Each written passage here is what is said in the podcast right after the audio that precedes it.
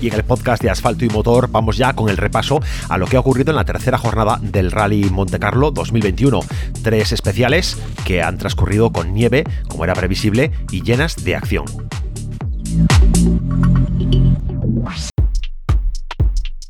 Tercer día del Rally Monte Carlo que transcurrió por tramos ya disputados en la edición de 2020. La climatología protagonista en la noche, causando daños en el parque de asistencia, trajo la nieve a los tramos del día. La jornada del viernes, segunda del Rally Monte Carlo, terminaba con Elfin Evans encabezando la general, con Sebastián Ogier segundo a 7 segundos. Tras la primera pasada por la Breole Selonet, la lucha se cerraba aún más sobre Ogier y Evans. El programa del día sería uno bien distinto para Tanak.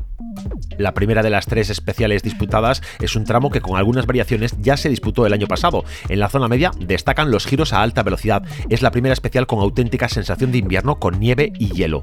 Sebastián Ogier se impuso con 17 segundos sobre Elfin Evans, seguido de cerca por Dani Sordo, que hizo el tercer mejor tiempo. Pese a ello, Ogier declaró que el coche resbalaba más de lo que le gusta y que parecía conducir sin los neumáticos adecuados.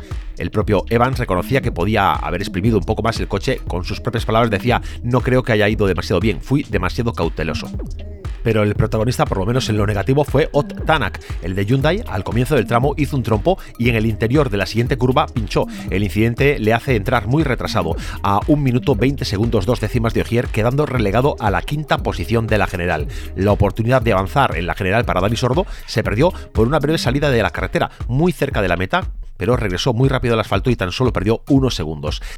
Tras la especial, los de Toyota copan los puestos de honor en la general. Ogier encabeza la lista con Evans en segunda posición a 10 segundos, Robampera a 1 minuto 8. Más atrás, Neville alcanza la cuarta plaza con un minuto y medio y Tanak se va quinto con más de un minuto y medio y Sordo sigue sexto a 2 minutos. Andreas Mikkelsen sigue liderando en la VCR2 y en la novena especial llevó su Skoda Fabia Ray 2 Evo hasta el sexto mejor tiempo de toda la general. Su ventaja sobre Formax es de un minuto y le consolida como posible vencedor de la categoría.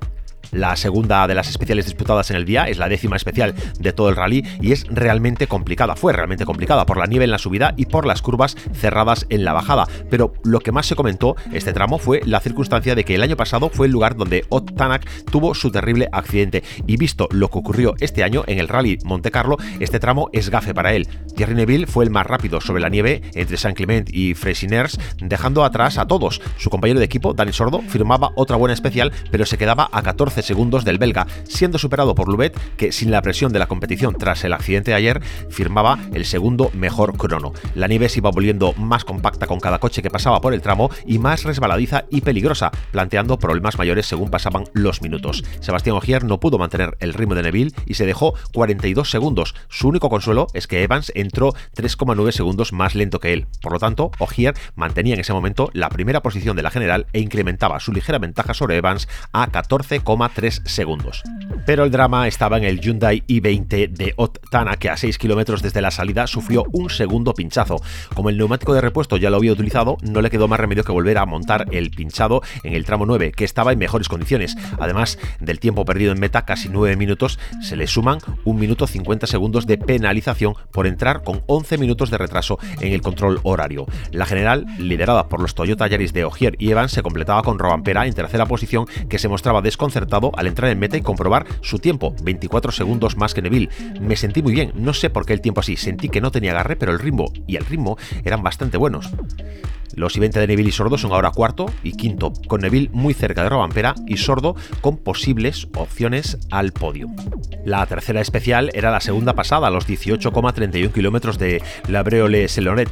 Se presentaba muy resbaladiza, con muchas zonas sucias, con mucha grava, pero esto pareció no importar a los Toyota Yaris de Elfin, Evans y de Sebastián Ogier. Scratch para Evans, que recortaba un segundo tres décimas a Ogier en la general. El tercero en meta fue Cale Robampera, ya a 7,8 segundos, y tras él, Thierry A más de 13, pero que en la general presionaba a solo 7 segundos para meter un Hyundai en el podio.